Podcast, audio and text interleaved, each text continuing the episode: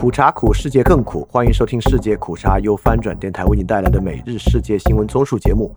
我们争做华语地区最好的每日世界新闻综述。以下是今天的新闻。首先是中国新闻。中国国家主席习近平周三与乌克兰总统泽连斯基通电话，这是俄罗斯入侵乌克兰以来的第一次，实现了基辅几个月来公开寻求这种会谈的长期目标。泽连斯基立即表示了对这次有机会与中国建立更紧密关系的重视，并任命一位前内阁部长为乌克兰驻华大使。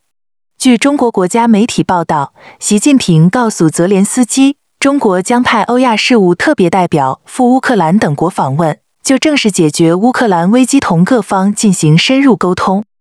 翻平官方措辞仅称双方交换了意见，因此并没有实质性进展。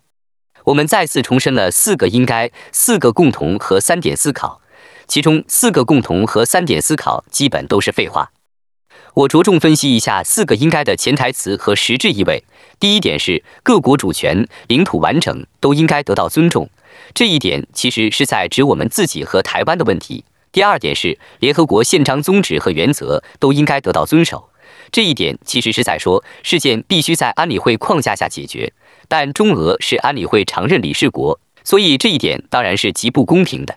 第三点是各国合理安全关切都应该得到重视，这其实是说俄罗斯入侵乌克兰是因为北约东扩，俄罗斯的合理安全关切必须受到重视。第四点是一切有利于和平解决危机的努力都应该得到支持，其实是说停火高于一切。因此，即便以俄罗斯可以取得实控领土的条件下，乌克兰也应该接受停火谈判，而不是要在收复领土后再进行谈判。这也是在帮助俄罗斯。因此，四个应该其实高度偏向俄罗斯，还希望欧洲不要误解了我们的意思。下一条新闻：中国拘留台湾出版商，称其涉嫌危害国家安全。笔名复查的李延鹤是台湾八旗文化的总编辑，该出版社以发表批评中共的书籍而闻名。据同事和朋友说，他上月初回中国探亲之后不久便与外界失去联系。李延鹤是中国公民，自二零零九年起一直住在台湾。翻评这件事终于浮出水面，前有香港赴日留学生回港被拘，再有这个事件。当然是对所有和海外的中国公民形成强烈的寒蝉效应。下一条新闻报告称，中国搜索引擎有超过六点六万条内容审核规则。根据多伦多大学网络安全研究小组 Citizen Lab 发布的报告，中国的审查机制不仅变得更加普遍，而且更加隐蔽。包括微软必应在内的搜索引擎创建了算法。对特定搜索内容不提供结果，或将结果限制在选定来源，严格审查被认为具有政治敏感性的内容。该小组研究了包括百度、搜狗、微博和抖音等在内的八个平台，至少从一项衡量标准来看，唯一获准在中国运营的外国搜索引擎必应是其中最勤奋的审查员。微软表示将对该报告进行调查研究。扳平。实际上，各个稍有规模的互联网公司都有配合网信办的开发人员，网信办人员是实际上的产品经理，各企业配合进行开发。因此，这种成本不由自己承担的模式，审核规则当然会无限扩大。下一条新闻，研究称，北京周边地区将成为受极端炎热天气影响最大的地区之一。英国研究人员的一项新研究认为。随着全球变暖，导致危险的炎热天气在全球各个地方都变得更加普遍。一些此前尚未经历过极端高温的地方，很可能还没有为可能到来的气候灾难做好准备，因此尤为危险。除北京周边地区外，德国、荷兰、俄罗斯远东等地区也被列入这一名单。下一条新闻，据两名匿名英国官员披露。国家副主席韩正将受邀出席于五月六日举行的英国国王查尔斯三世加冕礼。因韩正于香港反修例运动期间任分管港澳事务的国务院副总理，预计他的出席可能将引起保守党党内对华持批评态度的议员不满，认为首相苏纳克对中国过于友好。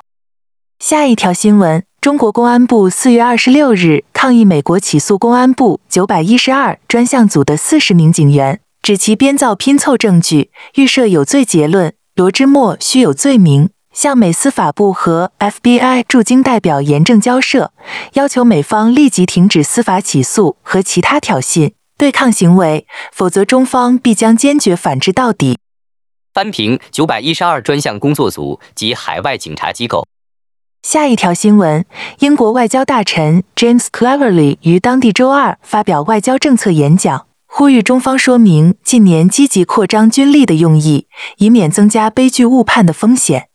其站名指出，中国正在进行和平时代的最大规模军力扩张，英国和盟友已经准备好就印太部署作出说明，也呼吁中国同样就提升军力的主张和用意作出说明。他强调，保持透明度符合各方利益，否则只会增加悲剧误算的风险。翻评这个还是比较明显吧。零七幺两栖攻击舰和零七五两栖攻击舰下饺子一样建造，短程和中程导弹数量也在快速增加。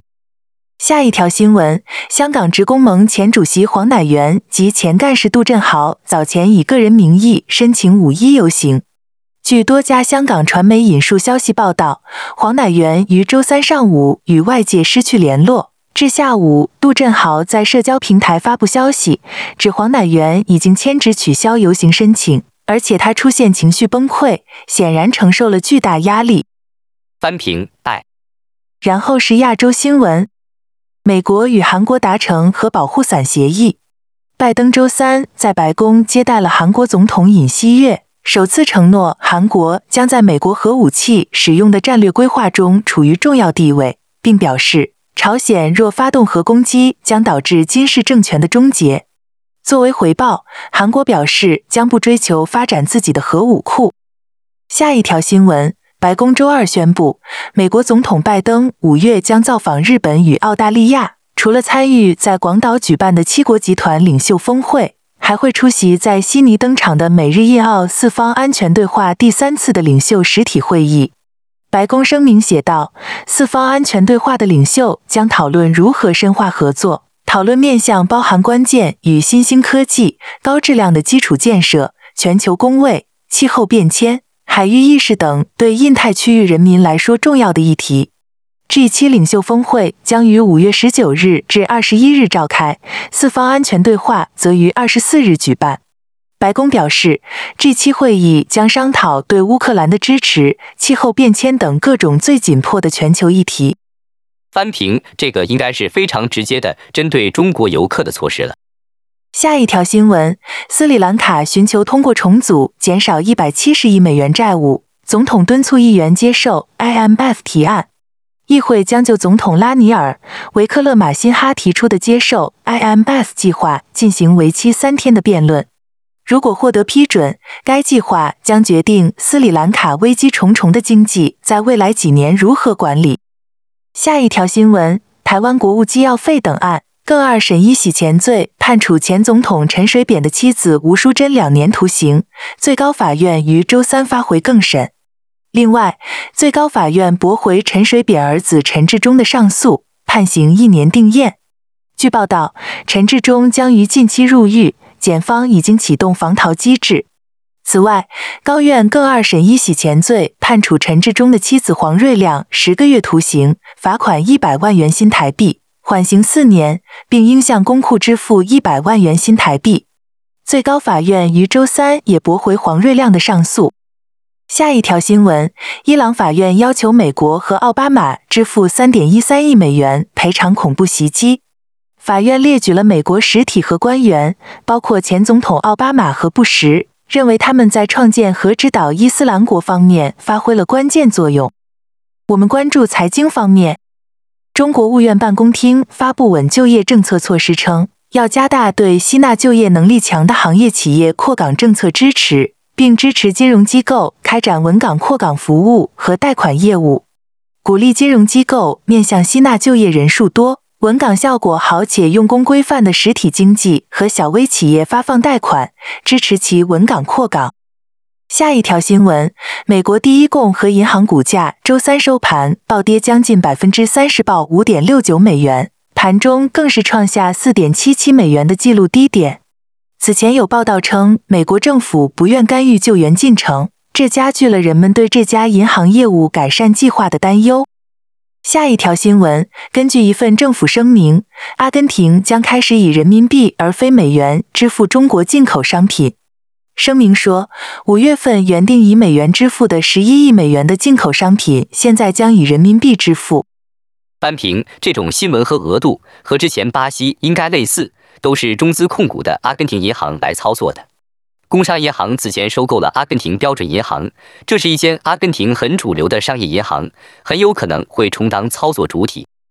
下一条新闻，半导体设备制造商艾斯摩尔首席执行官 Peter Wenick 表示，当中国被限制购买国外制造的科技产品时，他寻求开发自己的半导体设备是合乎逻辑的，并称继续拥有中国的市场准入权是绝对必要的。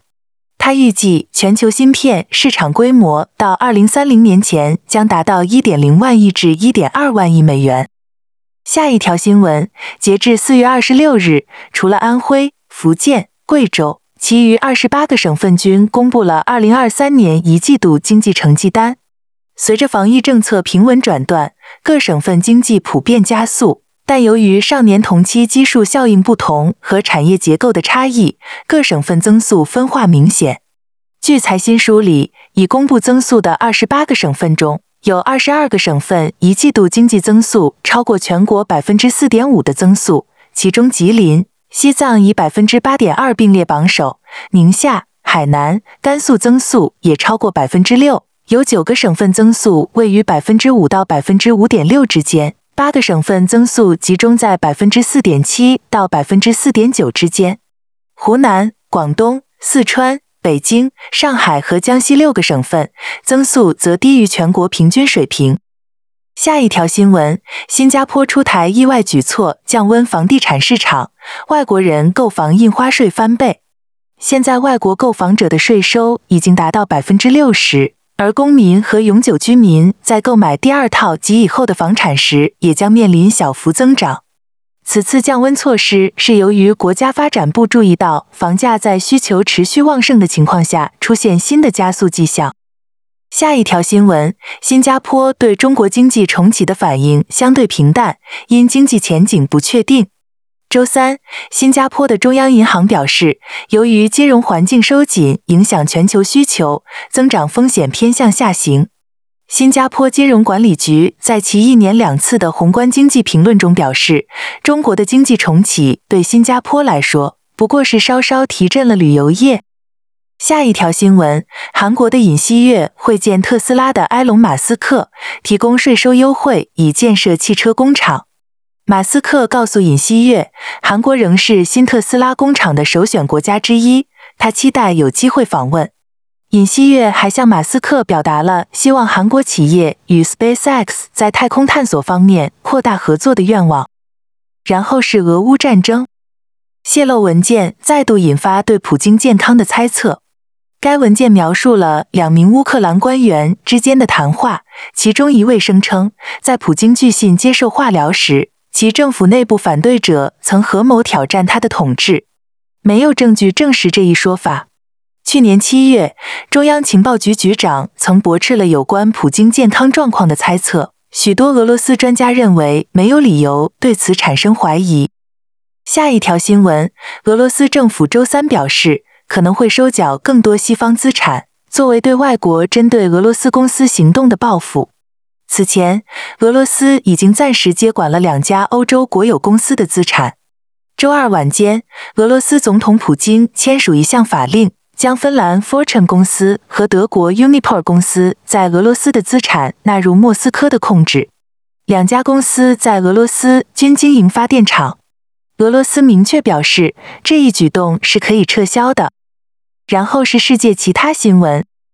土耳其总统雷杰普·塔伊普·埃尔多安于二零二三年四月二十六日心脏病发住院。根据总统府发布的声明，埃尔多安在危急状态下被送往医院，并接受了心肌梗死的治疗。扳平对这些威权统治者，当然还有来自大自然的威胁。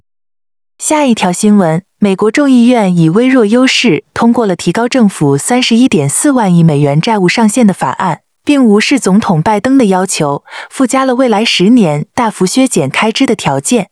该法案将把美国政府借款授权增加1.5万亿美元，或延长到3月31日，以先到者为准，并把支出缩减到2022年的水平，然后将每年增幅限制在百分之一，废除对可再生能源的一些税收优惠，提高一些脱贫项目的工作要求。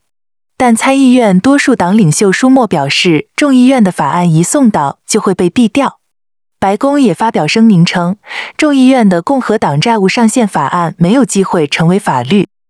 扳平美国的债务上限问题，可能还需要很长的时间才可以解决。共和党主张平民主义财政，民主党主张价值观导向财政。下一条新闻：哈佛前教授涉中国千人计划案宣判。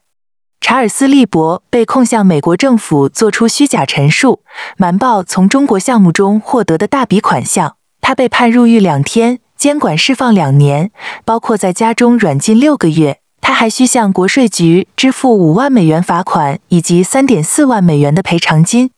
现年六十四岁的利伯曾任哈佛大学化学与化学生物学系主任。由于他在纳米技术方面的工作，他曾被一些人视为诺贝尔奖的有力竞争者。下一条新闻：英美烟草因向朝鲜出售香烟被罚款六点三五亿美元。美国检方表示，该公司通过新加坡的中间人秘密与朝鲜做生意，违反了制裁规定。法庭文件显示，朝鲜客户在大约十年间通过幌子公司向该中间人支付了至少四点一五亿美元。该公司首席执行官在一份声明中对这些不当商业行为道歉。下一条新闻：英国竞争与市场管理局二十六日否决了微软对动视暴雪的收购。微软此前宣布以六百八十七亿美元收购动视暴雪，但收购需要获得英国、美国及欧盟监管机构的批准。英国竞争与市场管理局是首个做出决定的。下一条新闻：美国迪士尼公司周三对佛罗里达州共和党州长德桑蒂斯提起诉讼，要求撤销对迪士尼主题乐园的政府报复。起初，迪士尼曾批评佛州禁止在教室内与幼年学生讨论性别和性取向的法案，因此遭到德桑蒂斯的多次抨击。后来，佛州州议会通过了削弱迪士尼在该州自治地位的法案。好，以上就是今天所有的新闻节目了。非常感谢你的收听，也欢迎在 p a 创赞助泛展电台赞助链接，在 Show Note 中可以看到。那么苦茶苦，世界更苦，明天我们不见不散。